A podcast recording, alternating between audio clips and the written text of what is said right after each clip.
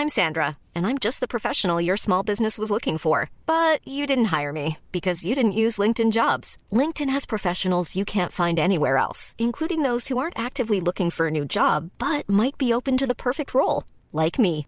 In a given month, over 70% of LinkedIn users don't visit other leading job sites. So if you're not looking on LinkedIn, you'll miss out on great candidates like Sandra. Start hiring professionals like a professional. Post your free job on linkedin.com/people today.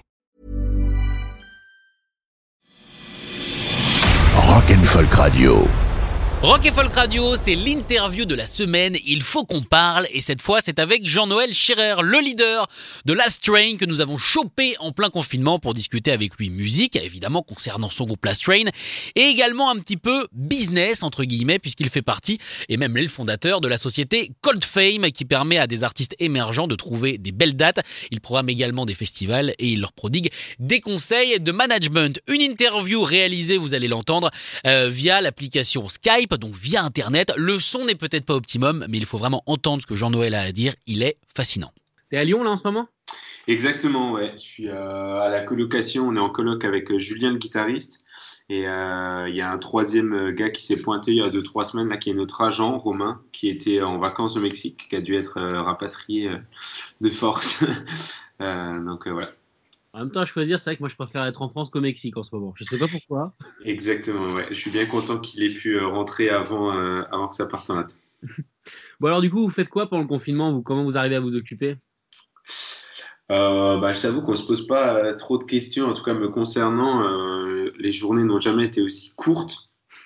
tu n'es peut-être pas sans savoir qu'on a une boîte de prod qui s'appelle Colfame. Euh, avec euh, un, catalogue qui commence à s'étoffer un petit peu. Euh, c'est vrai qu'on fait face là, à plus de 100 annulations de concerts, tu vois. Donc, moi, j'ai avec mon associé et toute mon équipe, on est six là maintenant au bureau, donc une petite équipe à gérer aussi en parallèle à tout ça. Donc c'est vrai qu'on est sur des problématiques économiques, juridiques, sociales, fiscales. Enfin, je passe mes journées à faire ça du soir au matin, du matin au soir. Donc non, non, je t'avoue que j'ai pas trop de mal à trouver de l'occupation pendant ce confinement, au contraire. Ok. Et du coup, comment tu vois le truc? Moi, je vois par exemple, tu vois, euh, je gère, je sais pas si tu vois l'Olympique Café à Paris, je sais pas si ouais, ouais, bien sûr. Parce que je suis programmateur moi là-bas du coup et euh, c'est vrai que j'avais toute une prog qui était qui était faite jusqu'en euh, jusqu'en juin je crois. Et du coup maintenant il y a tous les groupes qui me demandent comment recaler tout ça. Et moi j'avoue j'avoue que c'est peut-être peut-être mon côté flemmard aussi même si je suis vraiment flemmard mais je sais pas comment recaler les groupes sachant que je sais pas vraiment quand est-ce qu'on va pouvoir refaire des concerts. Toi comment tu gères ça justement? Bah, c'est une des grosses problématiques. Euh, chez nous, tu vois, on avait reporté une flopée de concerts euh, début septembre et euh, on nous a proposé quelques fois de le faire en mai, juin. C'était encore au tout début du confinement. je suis très content justement d'avoir refusé les reports trop rapides parce que ben, du coup, ce serait impossible de le faire aujourd'hui. Et en fait, pour être totalement honnête, je suis pas hyper optimiste quant à l'automne qui arrive. tu vois, la Belgique et la Suisse, par exemple, ont interdit les, les rassemblement de festival jusqu'au 31 août. Euh, la, France va sans doute suivre aussi. Ça m'étonnerait qu'au lendemain du 31 août, les gens ils ont le droit de se rassembler de nouveau par centaines ou par milliers de personnes. L'Olympique Café a une petite jauge, donc peut-être que euh, c'est justement tous ces clubs-là qui auront peut-être un certain espoir de pouvoir euh, caler des concerts. Mais faut, faut pas être naïf non plus. En fait, il y a tout autant de chances, effectivement, qu'il y ait un cum qui se pointe, euh, qui est le virus, effectivement, et qui contamine les 160 euh, personnes euh, qui sont présentes à l'Olympique Café que sur un festival de 1000 personnes. Enfin, voilà, de toute façon, c'est risqué et tout ça est vraiment hyper flou pour l'instant, quoi économiquement, tu penses que justement tout ce qui est en train de se passer, ça vaut le coup, enfin ça, ça vaut pour, euh, bah, pour les groupes que tu as chez Colfay ou même pour, pour la Strain. Euh, est-ce que tu penses qu'il y a un nouveau modèle économique en streaming qui peut se développer grâce à ça? Euh, je t'avoue que pour l'instant, on, a du mal à, imaginer des solutions de, secours de ce type-là parce que euh, on est de toute façon tellement ancré dans une économie qui est en place et dans une industrie qui est en place depuis des années et des années. Nous-mêmes, on a pris euh, certains de nos réflexes, tu vois, euh, sur ces cinq premières années d'existence, en tant que producteur en tout cas. Donc aujourd'hui, on disons qu'on gère plutôt la crise euh, et qu'on essaie de voir comment on va traverser, euh, traverser cette période qui s'annonce blanche pour un certain temps. Euh, de là à créer une économie parallèle numérique, que ce soit en streaming, que ce soit de la représentation via des concerts live à la maison, ainsi de suite, ça me semble un peu périlleux. pour la simple et bonne raison que on n'enlève pas on ne peut pas reproduire en fait une expérience de concert quoi. Enfin, c'est quelque chose qui se vit, c'est quelque chose qui se partage, qui se ressent. Euh, euh, on achète un ticket, on va à la salle de concert, on partage, on boit un coup, on a une expérience qui est physique et tout ça. Et je pense que ça va être très compliqué de de pallier à ça en fait. Euh, effectivement, il y a plein d'initiatives qui sont prises en ce moment, mais tu vois bien qu'il n'y a aucune économie autour de tout ça quoi. Donc, donc voilà. Oui, effectivement, effectivement, c'est plutôt gratuit. J'en parlais avec, euh, avec euh, le groupe Sun. bah, Caro, justement, elle me disait qu'elle, elle se demandait, parce qu'elle a bien envie d'en faire, mais c'est vrai que comme les artistes, forcément, leur musique et surtout des concerts, parce que les albums, ça rapporte pas forcément d'argent, surtout quand, quand tu es, très indé et que c'est pas évident de vendre. Quoi. Mm. Il disait que bah, peut-être faire du pay-per-view, tu vois. Je, ne sais pas vraiment si les gens seraient prêts à payer, justement, ou alors il faut vraiment que l'expérience soit énorme, tu vois, peut-être avec, de la VR ou un truc comme ça, tu vois. Mais, mm. mais c'est vrai que c'est pas évident. Ouais, je pense que euh, je pense que c'est un peu compliqué, surtout que euh, je trouve qu'on il y a une baisse d'exigence euh, là en cette période de, crise parce que du coup tout le monde doit continuer d'exister, tout le monde doit continuer d'envoyer du contenu, que ce soit les médias, comme les artistes, comme les producteurs. Finalement, tout le monde est impacté, tout le monde doit montrer qu'il est force d'initiative. Et je trouve que du coup il y a un peu une perte d'exigence. Tu vois, on se retrouve avec des groupes des groupes de rock qui ont tendance à ben, envoyer un petit peu sur scène, à avoir une vraie présence scénique, qui se retrouvent dans une chambre, euh, associés à l'exercice de l'acoustique, qui est vraiment pas un exercice facile. Euh, forcément, ils sont en confinement dans des endroits séparés, donc tout d'un coup, il n'y a plus que, je sais pas, le chanteur ou le guitariste qui interviennent, qui prennent la parole. Et pour moi, on n'est pas dans dans une proposition artistique qualitative ou en tout cas qui sert l'artiste à ce moment-là. On est dans la réaction de crise et euh, nous on se refuse à faire ça avec la Strange justement. tu vois, on travaille toute l'année. Tu, connais un peu le profil. On, aime beaucoup réfléchir. On, aime apporter un projet, le porter, le mener jusqu'au bout, voir euh, cette idée-là. Et donc du coup, on profite plutôt de ce moment-là pour pour réfléchir à la suite, euh, porter du propos euh, ouais, qu'on considère en tout cas nous comme qualitatif euh, pour, pour la fin de cette période de crise et, et, ne, et ne pas essayer de jouer à, à l'originalité alors que c'est plus du tout original. Ok. Et du coup, c'est vrai que pour vous, c'est pas, pas évident parce que entre guillemets, ça devait être votre grosse tournée. Quoi. Il y avait quand même l'Olympia. Moi, j'étais super pressé de vous voir à l'Olympia parce que je trouve que votre son, elle est, enfin, ça allait, être mortel. Du coup, c'est il doit y avoir un côté hyper, hyper euh, décevant. En fait, en fait est-ce que c'est dur de passer le côté déceptif de, la chose ou pas? Euh, bon, On en a parlé euh, quelques fois entre nous. Il y a, dans un premier temps, il y y a une conscience aussi de, de, la tournée, de comment pourquoi on a monté cette tournée-là, qu'est-ce qu'elle veut dire. Euh, on n'est plus du tout euh, dans, les mêmes, dans la même situation que par exemple il y a 4 ou 5 ans quand on nous proposait par exemple pour la première fois de jouer sur les vieilles charrues ou aux européennes où c'était vraiment la, la, fête du slip euh, absolue. Aujourd'hui, tout ça, ça s'inscrit dans une stratégie, et en l'occurrence, cette stratégie, elle est bousculée par un événement qui est, qui est mondial, face auquel on peut difficilement lutter. Donc, si tu veux, le, la phase de deuil, elle s'est faite euh, assez vite euh, et, la politique des festivals en plus consiste à, reprogrammer ces artistes sur l'édition euh, prochaine. Donc on sait que notre stratégie pour un groupe comme l'Estrain, en tout cas, et c'est dit en toute humilité, ce sera pas si compliqué derrière de rebondir, de pouvoir remonter une tournée, ainsi de suite, ainsi de suite. Surtout qu'on, encore une fois, on comprend très bien comment on monte ces tournées, puisqu'on les monte nous-mêmes, on les produit nous-mêmes, ainsi de suite. Donc on sait qu'on va pouvoir rebondir. Moi, ce qui me fait peur et euh, ce qui me rend plus triste, c'est surtout pour tous ces artistes euh, en développement euh, qui euh, commençaient à faire du bruit cette année. Moi, je pense à nos très bons copains de Bandy Bandy, par exemple, qui étaient sélectionnés sur les Inuits du printemps de Bourges, qui avaient une tournée à rallonge, qui avaient des premiers festivals, qui allaient sortir leur premier EP physiquement, leur premier album l'année prochaine, qui avaient un point éphémère, qui s'annonçait complet. En fait, c'est très, je pense à nos amis Johnny Carwash, par exemple, lyonnais, Inouï du printemps de Bourges aussi, sur lesquels on confirme des cabarets verts, des minuits avant la nuit, plein de jolis festivals.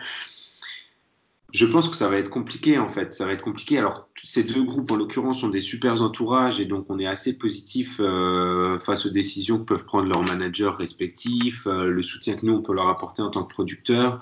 Mais euh, c'est triste parce qu'ils se font un peu couper l'arche sous les pieds et ce rêve de lancement de carrière, de début de carrière, il est super, il est super précieux, il est super important. Donc voilà, on essaie de communiquer au maximum et surtout de rester positif face à la situation. Des concerts, il y en aura sans doute de nouveau un jour, et puis on sera, on sera là pour pouvoir remonter sur scène. Et tu m'entends? Ouais, ouais, je t'entends. Est-ce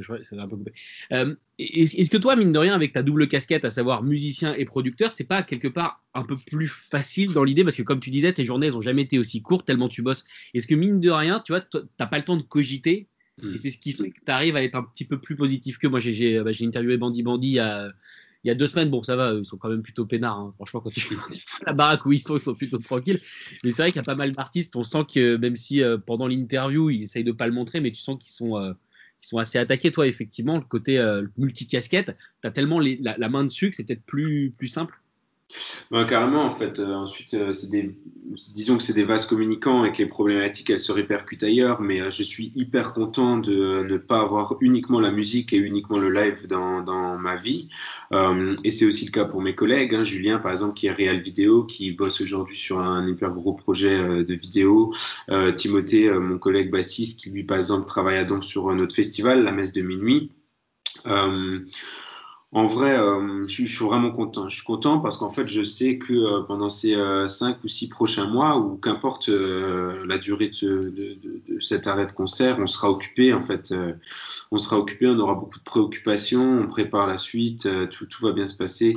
Je, peine à imaginer en fait ce que ça pourrait être ce confinement et ce cette période blanche de concerts, de festivals, s'il n'y avait que la musique. Ensuite, forcément, il y a des répercussions ailleurs. C'est que du coup, on a des grosses problématiques euh, bah, économiques, euh, comme je te disais, juridiques, fiscales et ainsi de suite. Euh, c'est la merde, quoi. Autant le dire clairement, c'est vraiment la merde. Mais, mais voilà, au moins, on est occupé et au moins, le confinement passe hyper vite. Je te dis, j'ai vraiment pas vu passer ce premier mois de, confinement, quoi. Mais est-ce que tu as l'impression que, mine de rien, pourtant, il est sorti il n'y a pas si longtemps, The Big Picture, il est sorti à la rentrée, donc en septembre. D'ailleurs, on ne s'était pas croisé, mais franchement, il est mortel cet album. Merci beaucoup, c'est très gentil. C'est fou parce que vous, avez une, propension, la Strange, je trouve, à, mettre à faire passer très rapidement des chansons longues. cool, ça, me fait particulièrement plaisir. Euh, et, du coup, je me posais la question est-ce que, est -ce, est -ce que cet album qui est pas si vieux, il paraît pas si loin tout d'un coup?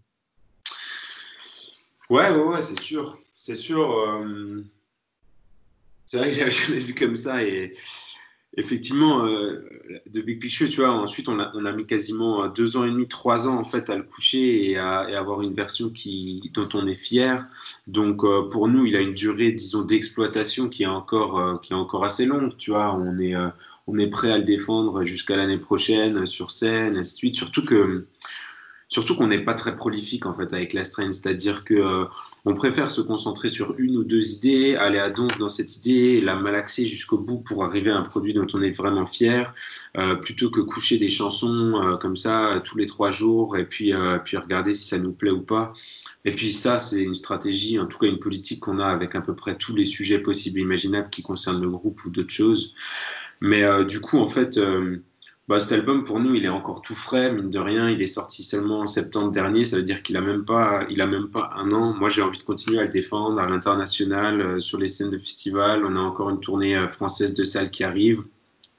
On verra si elles sont maintenues ou pas, mais en tout cas, on, on va continuer à le défendre sur scène. Il y a des villes qu'on n'a pas encore vues, il y a des festivals qu'on n'a pas encore fait et qu'on a hâte de faire. Et du coup, bah, pour partir justement sur le fait de le défendre sur scène, il y avait un Olympia qui était prévu. Et moi, j'avais adoré en plus du fait de voir un groupe français dans cette salle. Moi, je défends beaucoup la scène française. Et c'est vrai que ça fait plaisir de voir un groupe de rock français qui accède à l'Olympia. Je sais même pas, euh, sais même pas qui était le dernier à avoir fait ça. C'est peut-être peut Pong dans l'idée. Euh, vraiment un groupe qui sort, du, qui sort de la terre et qui, monte comme ça. Mais euh, ce que j'ai beaucoup aimé, c'est l'histoire du prix des places. C'était seulement 33 balles. Euh, et, quand tu vois le prix des places aujourd'hui, comment t'expliques toi l'envolée du prix des places et comment vous, vous avez réussi économiquement, vous, euh, à mettre la place à 33 euros à l'époque? Bah, euh, c'est pas si compliqué, hein. c'est nous qui sommes producteurs, donc on fait ce qu'on veut. Et euh, en l'occurrence, on a toujours vu ça comme ça, on prend des risques. Et en l'occurrence, euh, vu que le risque, c'est nous qui le prenons et qu'on n'est pas tributaire d'un producteur de spectacle, on a pu effectivement choisir de mettre la place à un prix qui était entre guillemets raisonnable. Ensuite, tu vois, nous, on se regarde dans le blanc des yeux avec les gars et on se dit, est-ce que toi, tu es prêt à mettre 30 balles pour un concert de la Strain? Et puis, ça, nous, ça nous permet d'avoir une réponse. Tu vois, on a quand même un public qui est hyper éclectique, c'est-à-dire qu'il euh, y a effectivement euh, des vieux passionnés de rock, euh, nostalgiques qui viennent voir la strain, tout comme des jeunes de 16-17 ans qui apprennent la guitare et ça fait rêver de voir un petit groupe de rock qui, pousse et qui fait un peu son histoire.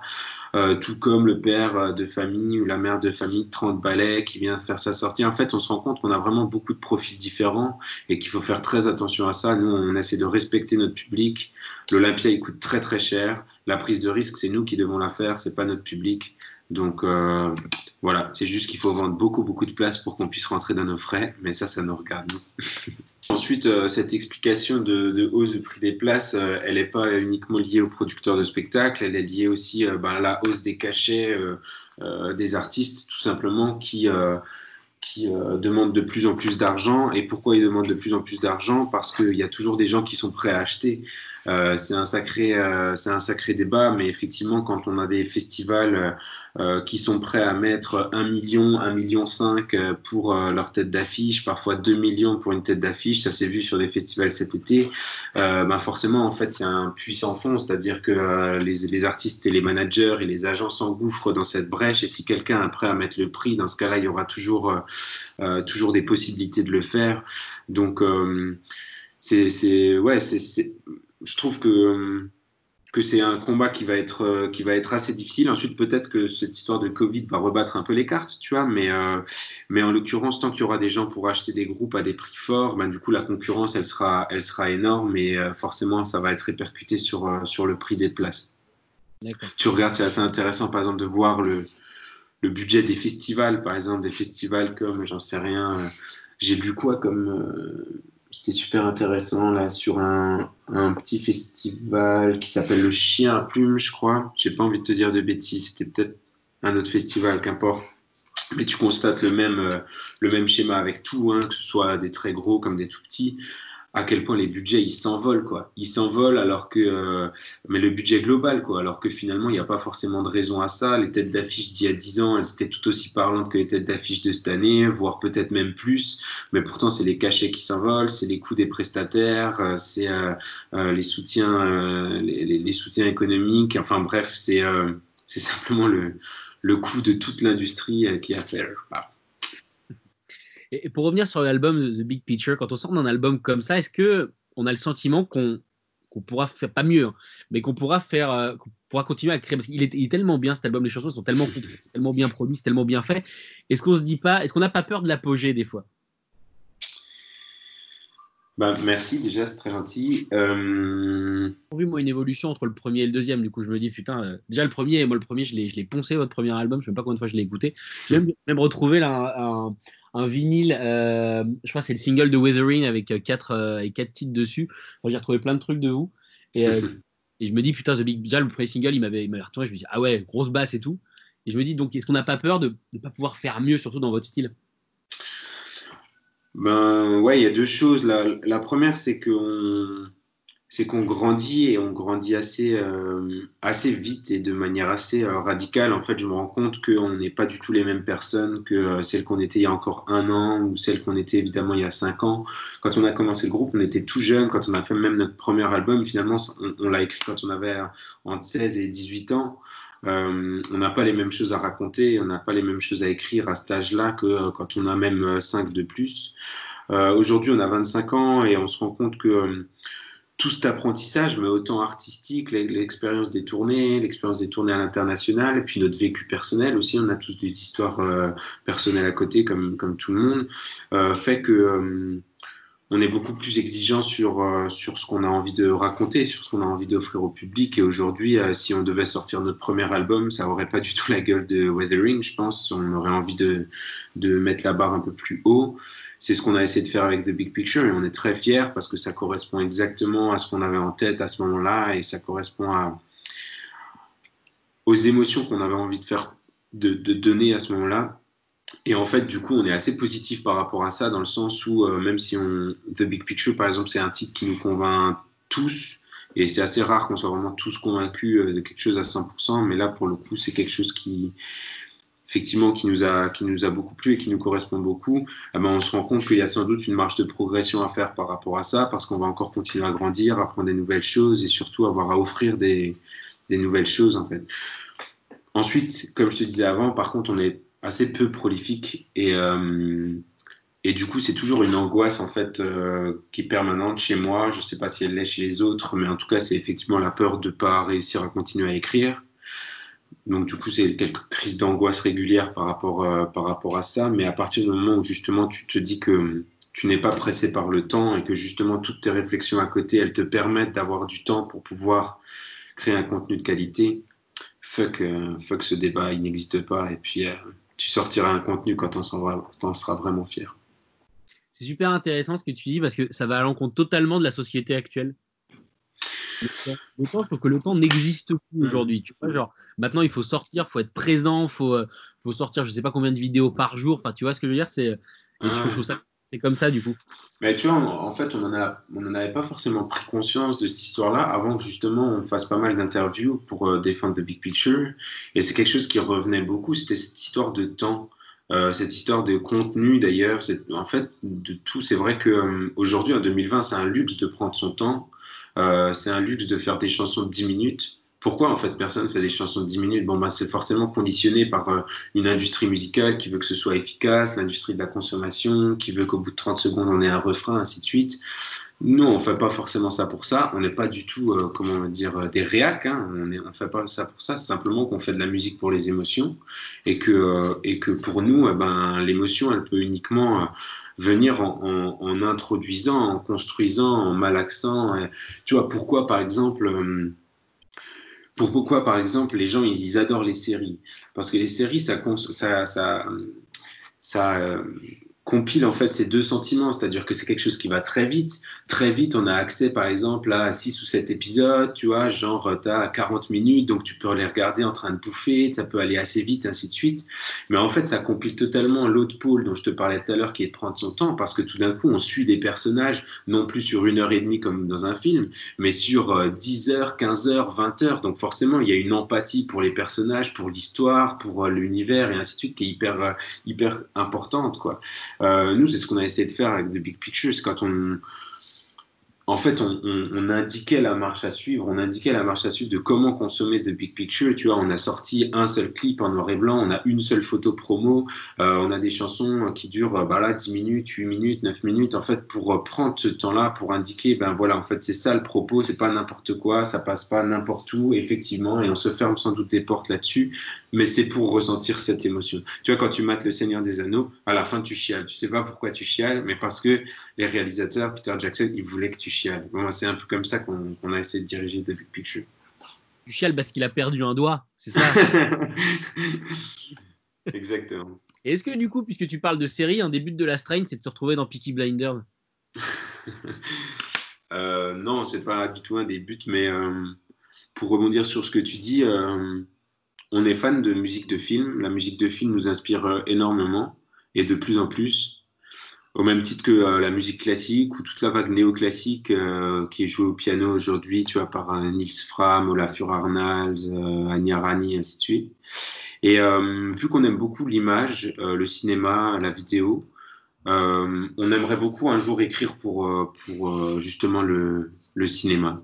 Euh, que ce soit pour de la série ou pour du film ou même pour des documentaires, parce qu'on est très fan de musique ambiante aussi. Tu as tous les, les Ghosts de Nine Inch Nails, par exemple, euh, toute la vague post-rock, ainsi de suite. C'est des choses qu'on adore. Et euh, peut-être que s'il y a un nouveau pari ou un nouveau défi qu'on aimerait bien se qu'on aimerait bien relever, c'est celui-ci, c'est de pouvoir un jour écrire pour le cinéma. Rock and Folk Radio.